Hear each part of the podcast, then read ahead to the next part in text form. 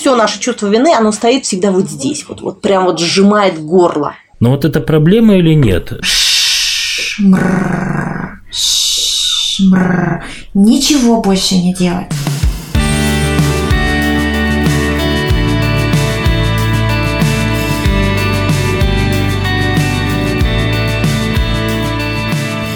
Приветствую вас, дорогие слушатели. Сегодня с вами я, Алексей Мостовой, врач-анестезиолог-реаниматолог и неонатолог, заведующий отделением реанимации интенсивной терапии новорожденных Калужской областной клинической больницы. Продолжаем говорить о проблемах, с которыми может столкнуться реаниматолог и неонатолог в своей практике.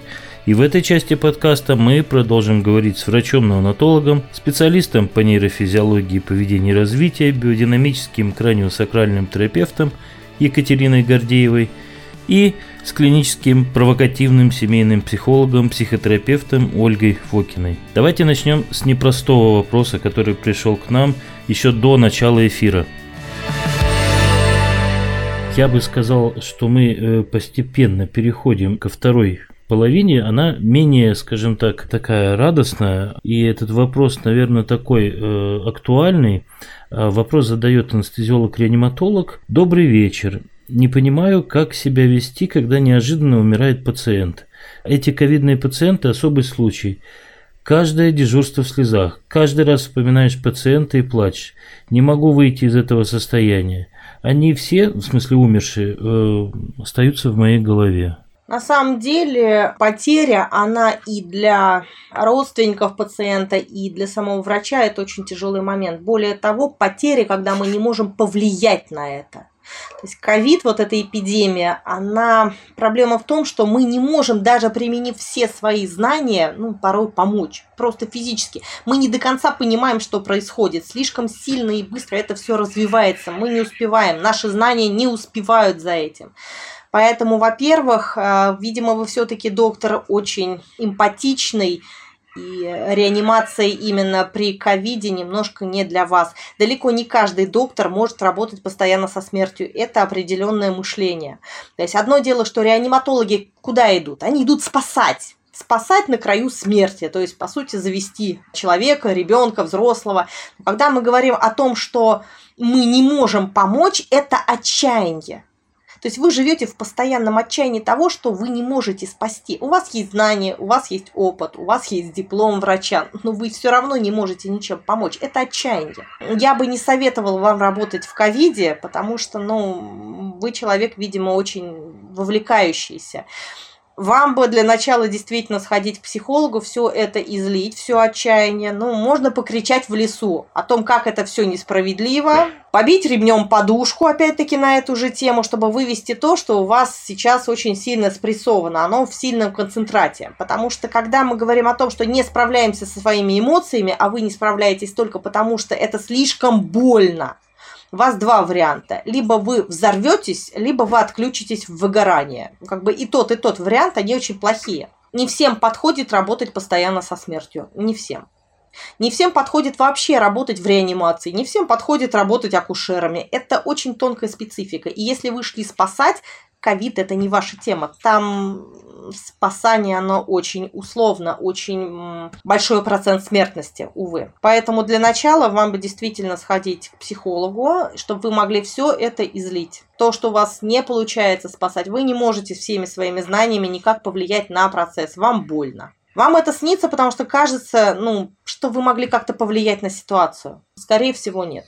У очень многих врачей, кто работал в ковиде, есть проблема того, что я мог сделать так, чтобы он выжил, а по факту не могли. Потому что если бы вам, вы могли, вы бы это сделали. Если вы это не сделали, значит вы не могли. В тот самый момент, когда это все происходило. Это придется только выводить эмоционально, потому что я объясняю, когда будет слишком много, психика скажет достаточно, и вы уйдете в выгорание. Вам зачем это нужно? Ну, в ковид идут э, по нужде, я бы так сказал. То есть ни один нормальный, здравомыслящий э, как бы человек вот ради искусства туда, наверное, не пойдет. Потому что сейчас мы понимаем, что если человек работает долго в ковиде, то у него уже начинаются проблемы со здоровьем. Там профдеформация очень сильная для начала. Психическая профдеформация это одно, там просто физически начинаются проблемы со здоровьем. Это нагрузка вирусная большая, это проблемы с кожей, потому потому что в костюмах это грибковые инфекции, лишаи там и прочие. То есть это, это беда на самом деле, поэтому это нужно дозированно, конечно. Я понимаю, что туда, туда идут не из большой как бы радости и из любви к искусству, я все это понимаю, но давайте взвесим на весах, что вот сейчас у нас нам дороже. Я всегда говорю, что давайте вспомним, когда мы летим на самолете, на кого мы надеваем маску, если э, самолет падает, на себя или на ребенка? На себя.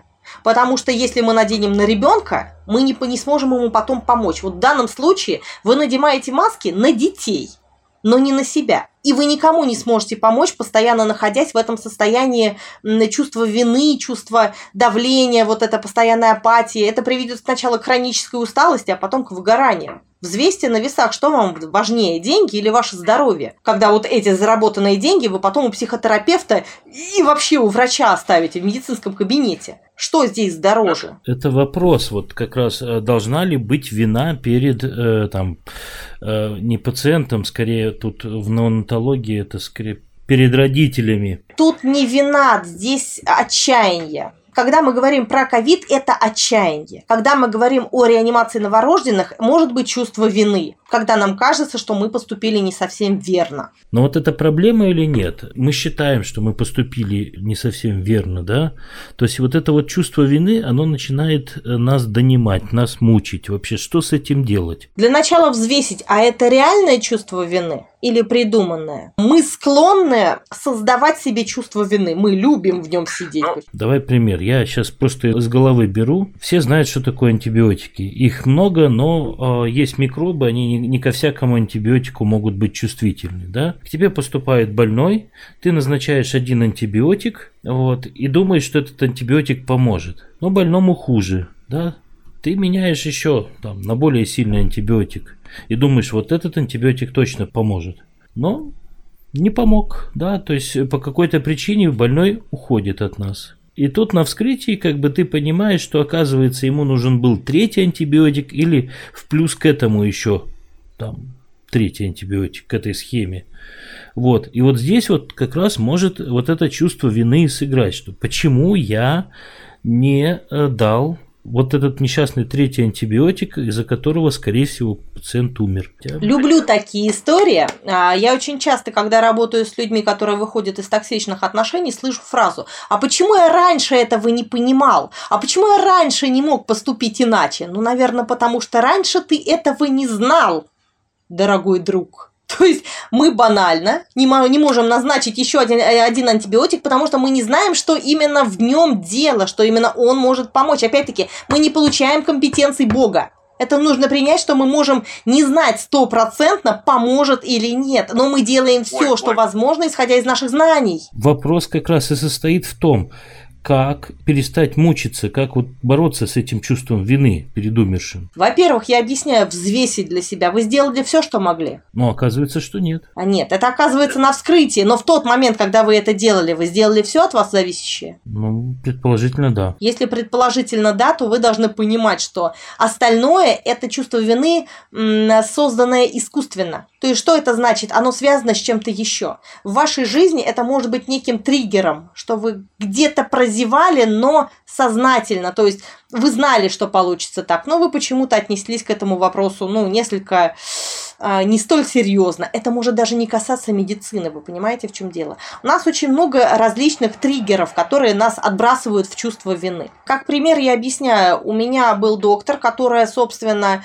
заболела и сказала в своей как бы, больнице, что она уйдет лечиться. Ее жутко обвиняли, если ты вообще предатель Родины, ты уходишь куда-то там, нас бросаешь, каким-то здоровьем заниматься. И она реально испытывала чувство вины. Вот действительно, она испытывала чувство вины, что она подводит подводит свой родной коллектив, хотя при этом у нее очень серьезная болезнь была. Казалось бы, она болеет. О каком чувстве вины вообще речь? Но когда мы начали это все копать, чувство вины было связано с совершенно другой ситуацией, которая была 15 лет назад. Но та, которая сейчас создалась, ну, ситуация, она ее триггернула, то есть она отбросила ее туда, и то чувство вины всколыхнулось, но она его связала с этой ситуацией. То есть, когда у нас чувство вины, нужно понимать, если мы сделали все, что от нас зависело, нам придется тот факт принять, что мы несовершенны, что да, мы можем ошибаться, или, внимание, нам может не хватать знаний. Но знания здесь условно не, не то, что мы можем прочитать, а то, что мы не все, не все зависит от нас, опять-таки по воде мы не ходим. И мы можем понять, что мы что-то ну, не сделали только после вскрытия. Но у нас не было этого шанса, когда как бы человек жил. Как, как мы можем это узнать? Как угадать это можно? Это невозможно угадать. Поэтому мы должны постоянно повышать уровень своих знаний, чтобы как можно меньше а, на эти грабли наступать. Ну, в отношении а, повышения уровня знаний можно сказать только одно. Сейчас огромное количество контор рога и копыта, которые предлагают всего лишь за полторы тысячи рублей а, 36-часовые циклы, где дают вам три бумажки, три листика, и говорят, нате, читайте. Алексей Валерьевич, практические знания. То есть, когда вас приглашают в реанимацию и обучают специалисты, которые имеют определенный вес, не рога и копыта. Я очень боюсь вообще приобретать то, в чем я не уверена, честно. Ну, потому что то же самое золото может оказаться чем-то покрашенным фломастером. Зачем это нужно? Мы говорим о жизни людей. Просто эти конторы не называются рога и копыта, они называются какой-нибудь там институт сверхвысоких медицинских технологий. А отзывы? Я тебе могу сам придумать там с десяток отзывов и, пожалуйста... Придумайте другой. Тех, кто этот курс проходил, реальных людей. Я люблю реальные отзывы, когда ну, я могу нет, написать нет, доктору. Таких людей.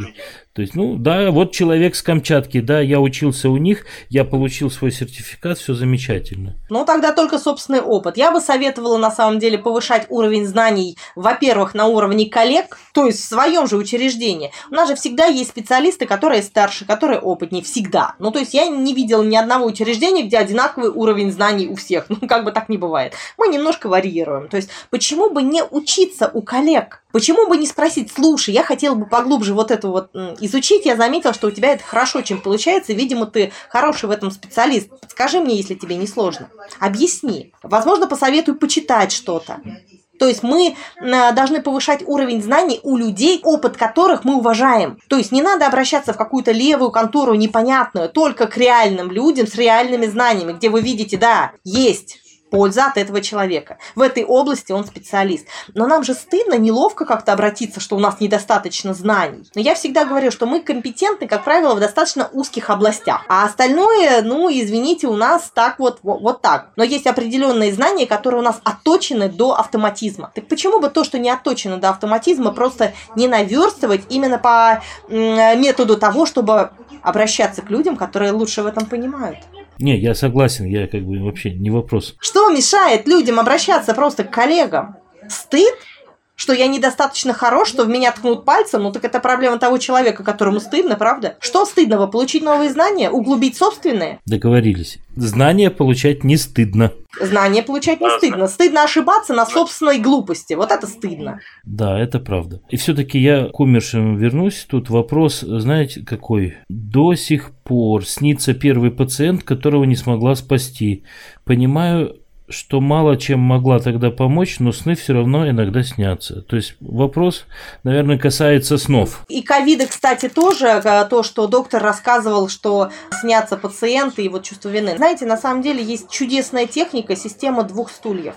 Она есть как медитативная, так можно и с психологом, так можно и самостоятельно. Когда мы садимся, закрываем глазки, естественно, рядом никого нет, мы представляем, что мы заходим в белую комнату. Обычная белая комната, там два стула. Мы садимся на один из стульев. Мы начинаем представлять, что комната меняется под любой формат. Любую, любые стены, ковры, не знаю, что угодно. И в эту комнату входит человек, который, ну, собственно, увы, ушел.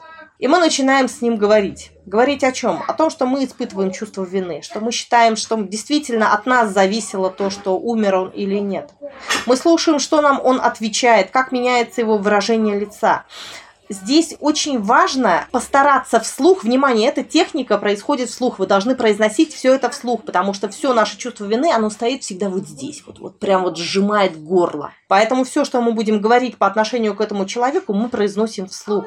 И мы начинаем рассказывать, какие чувства мы испытываем что мы плохо спим, что он нам снится, что мы вновь и вновь пытаемся спасти, но у нас не получается, что мы не, не можем спокойно работать, эти воспоминания нас мучают. И мы начинаем общаться с человеком, как если бы он действительно сидел напротив нас. Да, это игры сознания. Это действительно игры сознания, но мы же помним, наш мозг не видит разницы между реальностью и тем, что мы себе придумываем. И таким образом мы закрываем гештальт, который нас мучает. Мы даем себе возможность сказать правду. Потому что чувство вины – это то, что мы держим в себе всегда. Мы мало этим делимся.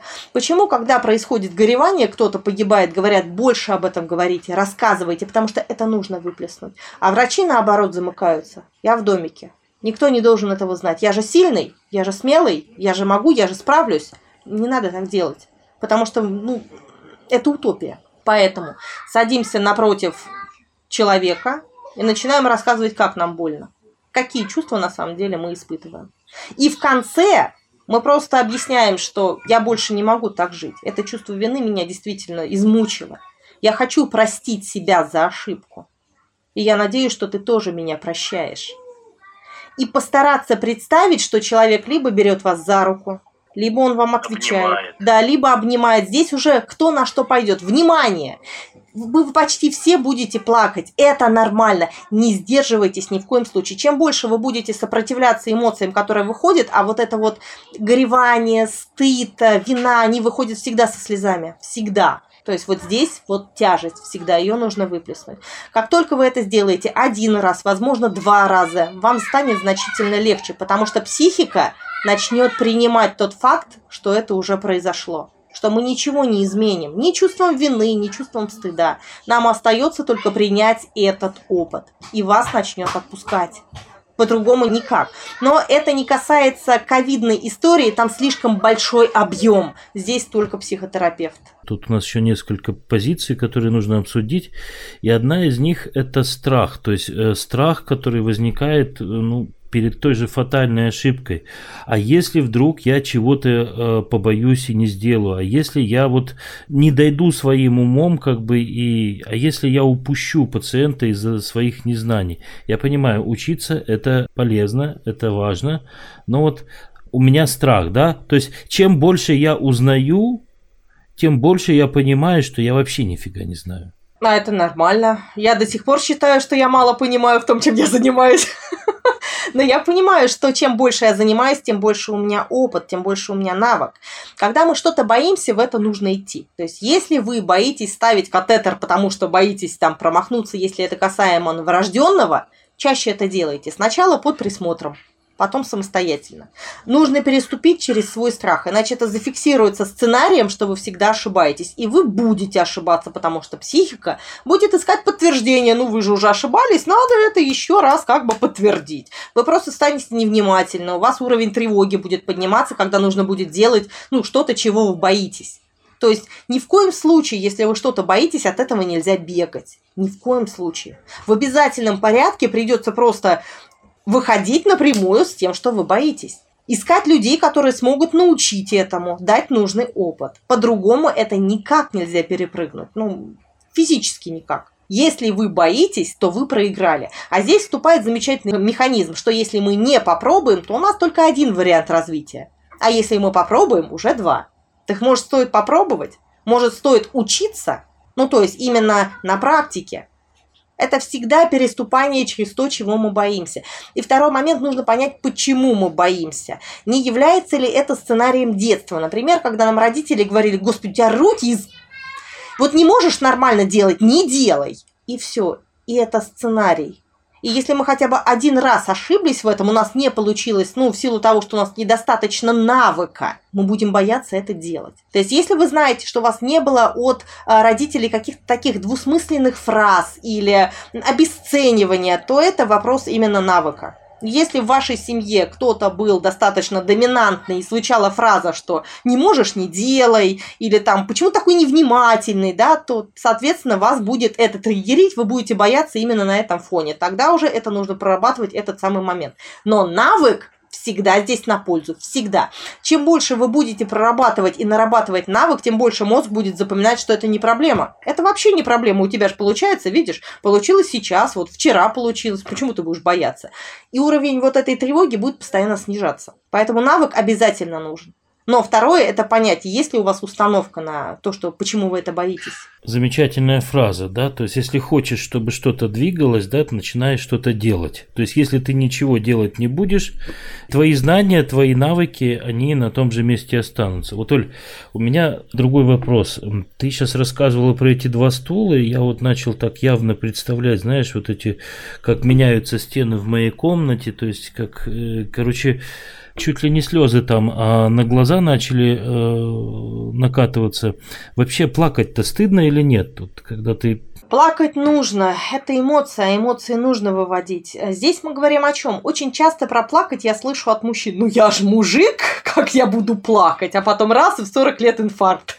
Конечно те эмоции, которые мы подавляем, и здесь неважно, слезы это не слезы, они все уходят в очень спрессованное состояние напряжения. А мы помним, что наша психика – это система чайничка, то есть он кипит. Это те эмоции, которые в нас всегда кипят.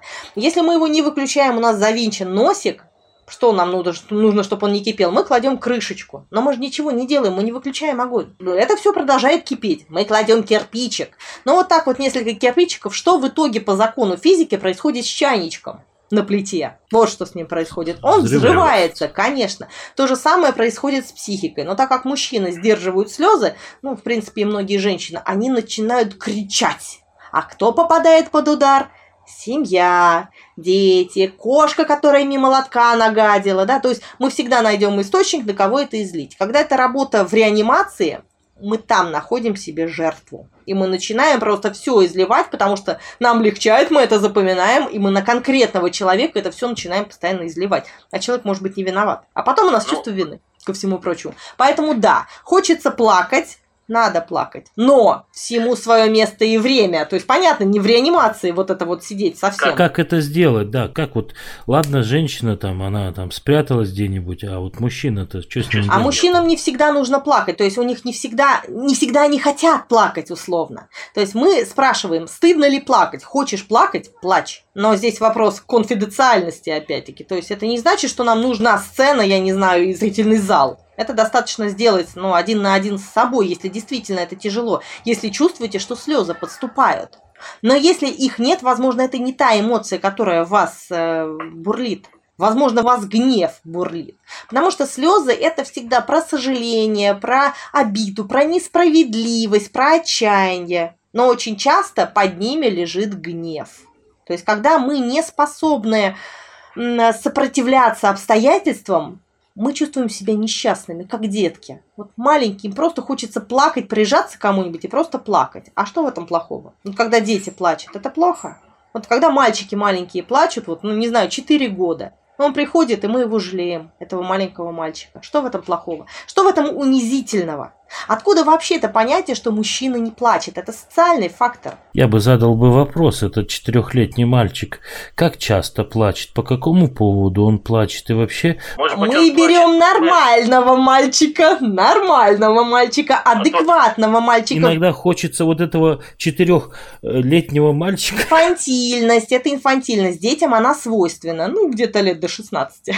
Потом уже, если и дальше инфантильность, это комплекс у Бога как раз. 46 шести. Ну, легко, да. Но мы говорим о чем? Если мужчина постоянно плачет, он не способен управлять своими эмоциями, скорее всего, он жил в достаточно травматичных условиях. И есть обратная сторона этих травматичных условий, когда мужчина замыкается, и он вообще не способен проявлять эмоции. То есть он их всегда блокировал. Поэтому не надо из крайности в крайность. Давайте брать адекватного мужчину, адекватного доктора, на которого раз в году накатило, вот как это все достало, не могу, и прямо рыдать, охота не получается.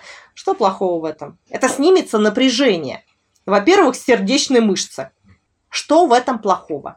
Единственное, что, естественно, ну, нежелательно делать это при людях, которые, ну, не поймут. То есть, если это близкие, они просто поддержат.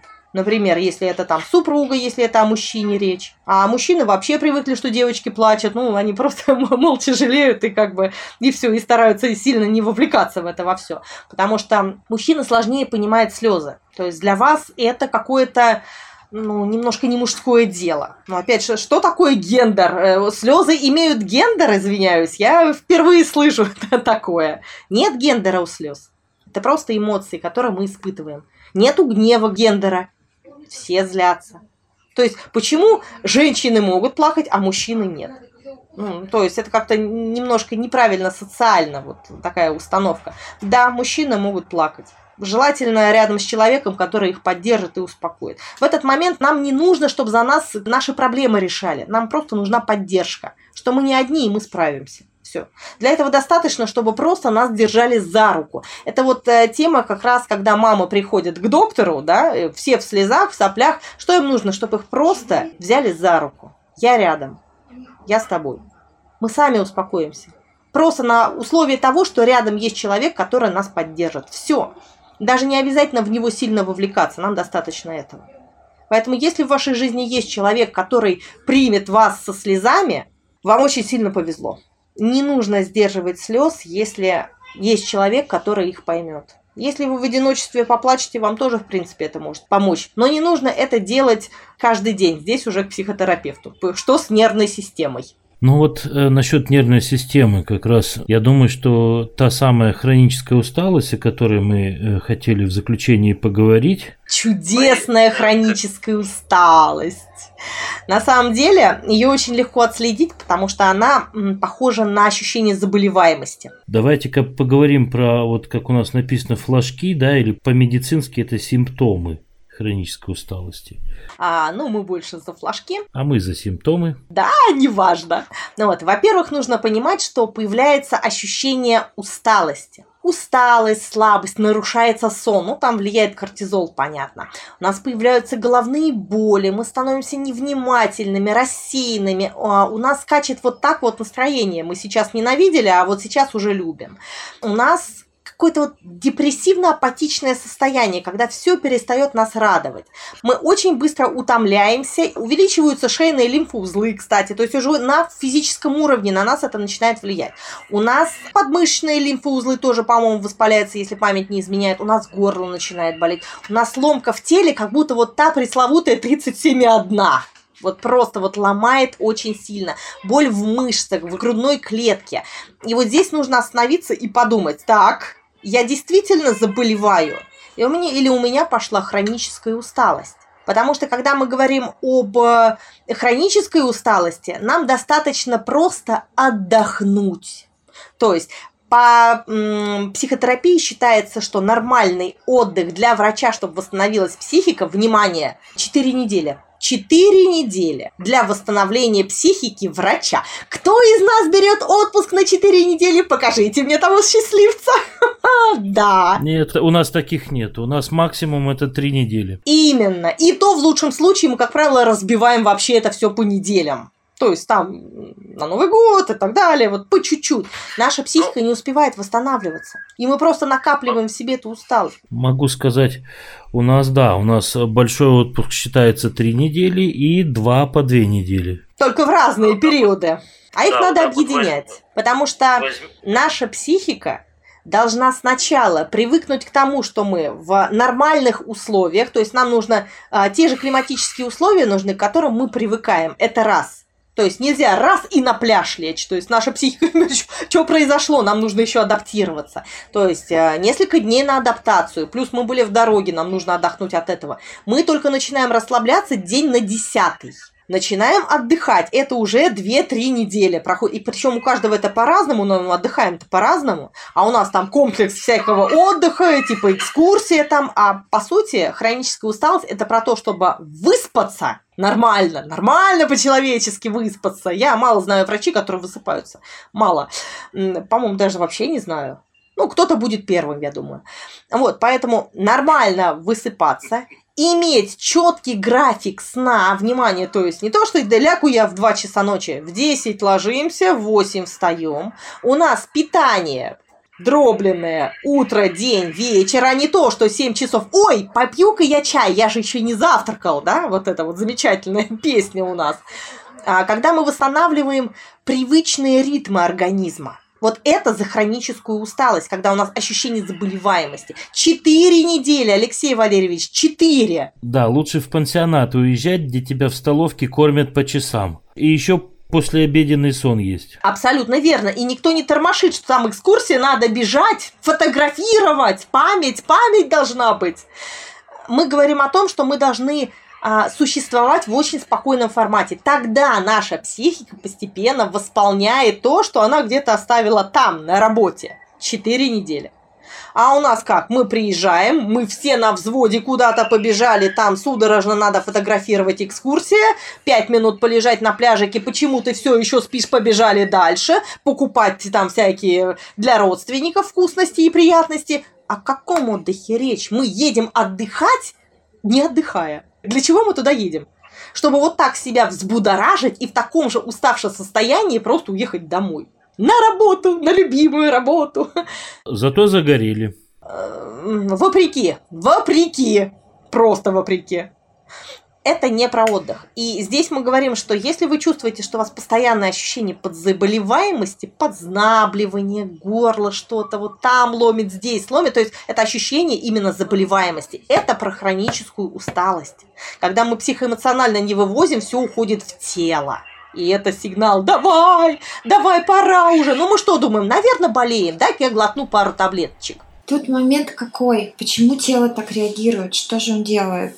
Вообще, организм наш, почему такая история? Дело в том, что если очень много стрессовых входящих факторов, после которых нет паузы, когда мы можем перевести свой организм в парасимпатический статус, то по прошествии какого-то времени наш организм решает, что вот эта вот постоянная стрессовая ситуация – это наш нормостатус.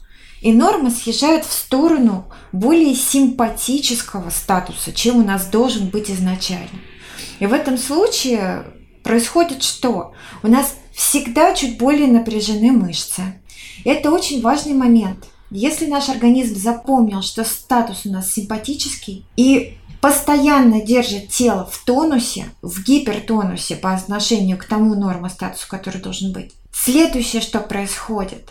Глаза постоянно напрягаются, и на этом фоне может садиться зрение. Как ни странно, при хронической усталости у нас падает зрение. Если вы заметили, что оно внезапно упало, никогда такого не было, а тут что-то за полгода очень резко несколько единиц – тоже надо себя спросить, а не устал ли я чрезмерно, потому что это тоже косвенный признак того, что организм перенапрягает глаза, там, где мог этого не делать. И дальше, вот тоже Оля правильно сказала, что отдых должен быть 4 недели.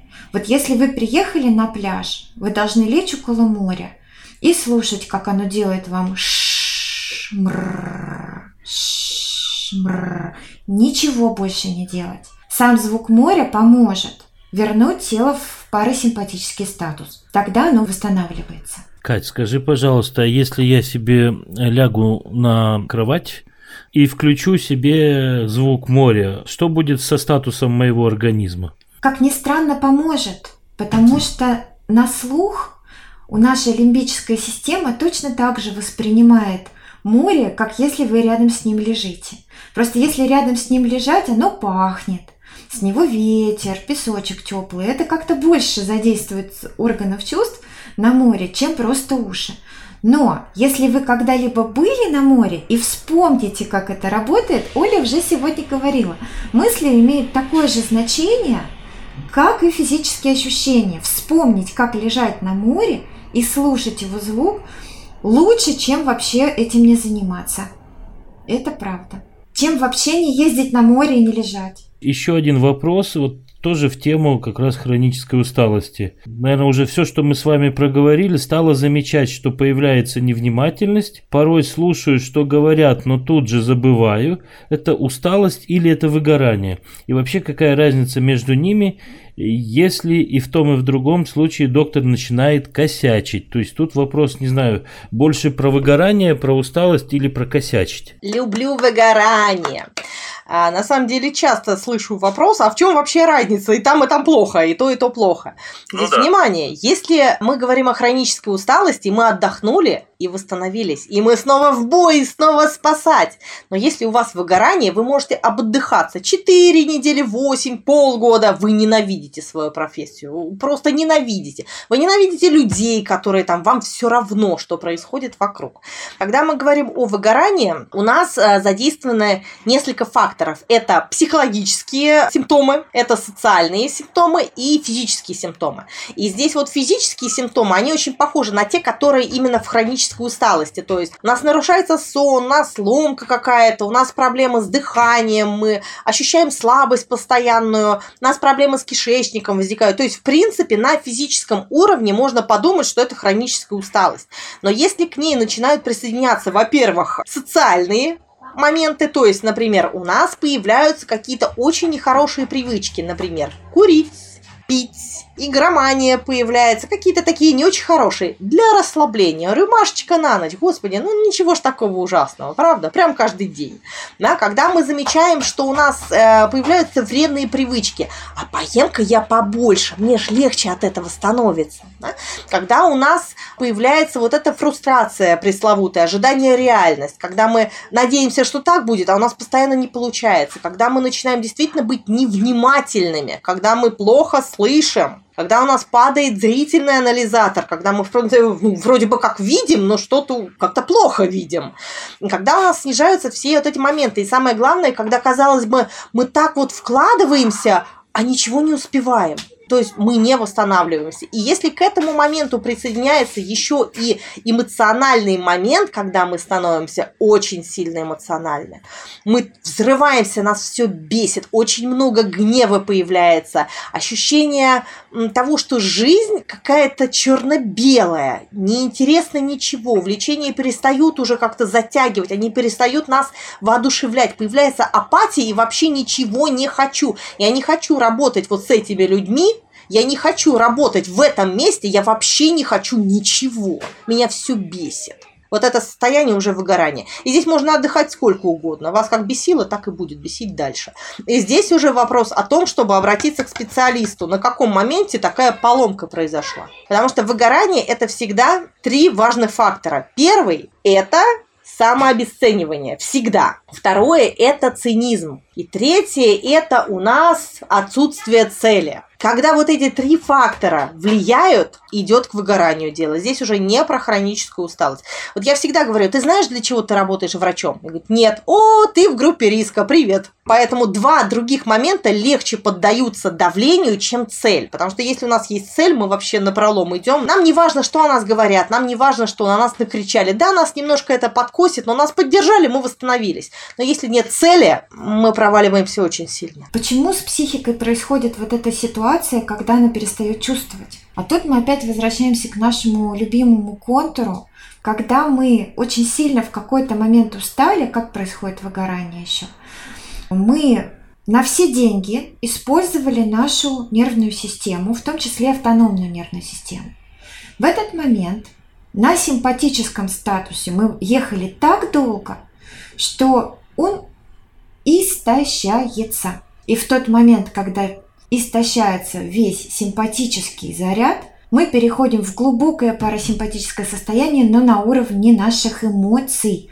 То есть эмоции глубоко телесные. Все эмоции мы испытываем телом. Если у вас будет пауза, вы поймете, что да, там страх – это адмирание, холодок по телу.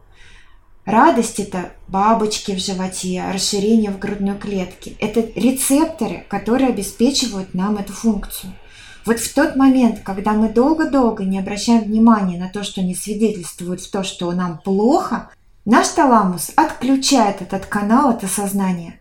И тогда, что бы вы ни чувствовали эмоционально, это не проходит в сознание. Вы чувствуете, но таламус не пропускает. Вот это и есть выгорание когда мы очень сильно нагружаем свою психику, и нам очень тяжело и больно, включается защитный механизм. То есть надо отключить самый сложный механизм, который очень много на себя тянет. эмоции. И мы включаем энергосберегающий режим. По сути, мы такие же эффективны. Мне э, задают вопрос, а вот человек в трудоголизме, потому что это группа риска, кстати, выгорания, и в самом выгорании он что, неэффективен? В принципе, эффективен эффективен. Человек точно так же может выполнять свои обязанности. То есть, как машина, он работает вот так. Но он злой, он нервный, он а, невнимательный, ну, невнимательный к людям скорее, то есть ему плевать, что с ними произойдет, выживет не, вообще плевать, и бесчувственный. Все. То есть это машина. Выгорание не опасно само по себе. Это защитный механизм. Не более того. То есть все боятся, прям я выгорю.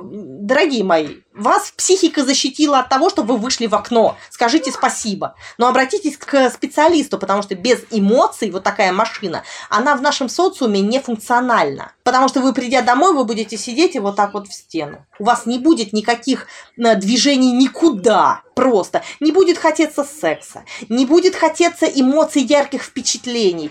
Э, не будет хотеться близости духовной, общения с друзьями. Я не знаю, ничего не будет хотеться. Это просто машина, которая выключается до дома на перезагрузку сна. Сна, причем достаточно такого очень сомнительного за, за счет кортизола высокого. Какая тут еще история, которую я слышу, вот Оля рассказывает, тоже очень важная. Дело в том, что эмоции – это то, что дает нам ощущение жизни. Если они отключены, мы перестаем жить. И самое страшное, что из состояния «я перестал жить» вы самостоятельно выбраться не можете. В одиночку из вот этого состояния не выйти. Прям где-то надо написать красными большими буквами. Из выгорания не возвращаются, даже если вы отдохнете, даже если вы смените профессию. Если уже такое произошло, надо обязательно обратиться к специалисту. Тут проблема очень важная. Я недавно э, видела пост, доктор на меня ссылалась, и фраза, которую она нам сказала, я смогла выбраться из выгорания. Я говорю, дорогая моя, это не выгорание у тебя было. Я по симптоматике сужу, не выгорание. Но слава богу, что она выбралась. Дело не в этом, а в том, что когда мы в выгорании, мы даже не видим у себя эту проблему. Мы функционируем на уровне автоматизма. Мы вообще не видим, что у нас какие-то проблемы. У нас все нормально, но для окружающих, для социума мы изменились. А для нас вполне себе функционирующая система. Пришел, поел, лег спать, потом на работу, плевать, что там деньги заплатили, пошел домой, дальше спать, потом пошел опять на работу. Это просто машина вот такая. Для нее проблем нет. Но если кто-то обратит наше внимание, что, дорогой, у тебя раньше было иначе, что случилось, мы задумаемся.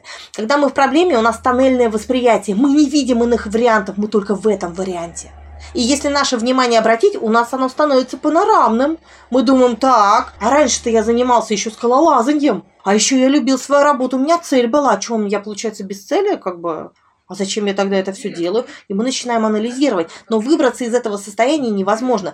Почему, например, при депрессии назначают, внимание, антидепрессанты и психотерапию? Потому что антидепрессант дает серотонин, то бишь толчок для действий, то есть некий такой оптимизм возможность для изменений физический, а психотерапия решает проблему, потому что выгорание это всегда наличие этой проблемы. Опять-таки, то, что я говорила, отсутствие цели, самооценка и цинизм. Но цинизм сарказм у вас, у врачей сначала сарказм, он переходит в цинизм, а вы иногда разницы не видите. Когда мы просто шутим, а когда мы сознательно зло говорим. То есть не всегда в медицине за счет, за счет профдеформации этот факт улавливается. Несколько минут назад я уж вас не стал перебивать, а пришел вопрос, как быть с коллегами, когда они делают тебе замечания, типа, что ты носишься с этими мамочками, они же все дуры, а что ты с ними миндальничаешь. Не обращать внимания на этот вопрос – и пояснение к вопросу. Я неонатолог и консультант по грудному вскармливанию. Работаю в отделении патологии новорожденных и недоношенных детей. Дело в том, что если вы консультант по грудному вскармливанию, вы не наладите грудное вскармливание, если вы не будете с ними миндальничать. Вы хорошо делаете свою работу. Вы должны наладить доверительный контакт, безопасные границы для мамы, для того, чтобы у нее восстановилось молоко, появилось молоко, в зависимости от того, какая проблема стоит. Никого не слушайте, вы делаете свою работу очень хорошо. Вам нужно миндальничать. Да, а теперь вопрос личных границ. А вам важно мнение этих людей? Они для вас пример для подражания? То есть вы хотели бы ими стать когда-нибудь, ну, достичь того же уровня просветления, как они? То есть почему они для вас какая-то опорная точка? Если кто-то вам скажет, слушай, зачем ты носишь каблуки? Тебе они не идут. Но только это субъективное мнение. Как оно должно влиять на вас-то? Если вы считаете, что для вас именно важно так общаться с мамами, да общайтесь. Чужое мнение здесь не имеет значения, если при этом вы хорошо выполняете свою работу и у вас налажены опять-таки доверительные отношения. Вообще не важно мнение других людей. Если то, что вы делаете, функционально, остальное не мне важно. Мне кажется, что они просто завидуют, наверное либо выгорели, и опять-таки пропадает вот эта вовлеченность. Тоже такое бывает. Я очень часто слышу от специалистов, ну, не молодых, что вот ты сейчас мое поживешь, ты перестанешь вовлекаться. А при этом я знаю специалистов уже далеко за, и они так вовлекаются до сих пор. Это вопрос личности. Пришел комментарий «Спасибо». Приятно. Нет, на самом деле, вот вопрос личных границ, надо будет его рассматривать отдельно, потому что доктора очень многие путают вопрос, должны ли мы прислушиваться к чужому мнению или нет. Он зависит от стольких аспектов, Например, насколько этот человек для нас значим. Был такой замечательный эксперимент, когда посадили 9 детей, и всем сказали, вот сейчас один придет, здесь стоит черная фигурка, говорите, что она белая. И вот он, все говорили, что она белая, ребенок сказал, она белая. Вот не надо вот постоянно, если тебе говорят, что ты не должен этого делать, что мы ну, обязательно должны поступать так, как нам говорят у нас есть собственное мнение. О, это интересная тема, это вопросы доказательной медицины там и так далее. Наверняка вот неонатологи, реаниматологи, сидящие здесь, слышали про малоинвазивное введение сурфактанта, что это крутая техника, крутая методика, и все со всех высоких трибун говорят, да у нас там чуть ли не все дети получают сурфактант с помощью вот этой вот методики ЛИСа там и так далее. И вот буквально несколько недель назад, ну пару недель назад выходит статья одного француза итальянского происхождения, там Даниэль де Лука есть такой целая группа авторов, который пишет, ребята, ведь лиса это полная фигня. То есть вы, э, всовывая катетер в трахею спонтанно дышащему человеку, вы настолько повышаете резистентность воздухоносных путей, что это приводит к наоборот к тому, что легкие спадаются. Вы об этом когда-нибудь задумывались? То есть там масса всяких таких интересностей, доказательностей и так далее. Об этом мы, наверное, будем говорить чуть больше. Там впереди много конгрессов, и я думаю, что мы обязательно на конгрессах про это поговорим. Алексей Валерьевич, но для того, чтобы сказать собственное мнение, должны быть четкие личные границы и самооценка хорошая. Мы же боимся осуждения, мы боимся, что нам скажут, что мы не правы. Поэтому человек, который идет против толпы, он имеет очень хорошую волю очень четкие границы, когда он говорит, что это мое мнение, я имею на него право. У тебя оно может отличаться, но у меня тоже есть доказательная база. И вот когда у нас есть этот навык проработанных личных границ и самооценки, мы можем не опираться на мнение коллег. Мы можем свое выстраивать с помощью опыта, который мы получаем. И если для нас эффективно иметь близкую, эмпатичную связь с мамой, для нас это эффективно. Мы классные специалисты тогда, а если мы будем поступать как другой доктор, нам это может даже не подойти. И здесь важно отстоять ту позицию, которая наиболее делает врача эффективным. Я в поддержку того, что во врачебной среде всегда может быть дискуссия. Вот как раз насчет науки. Это было всегда. Всегда были люди, которые были консерваторы, кто-то был новатором.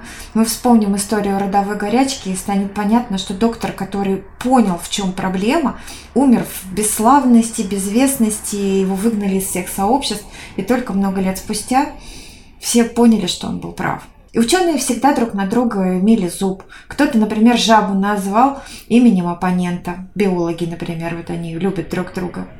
Конкуренты, да.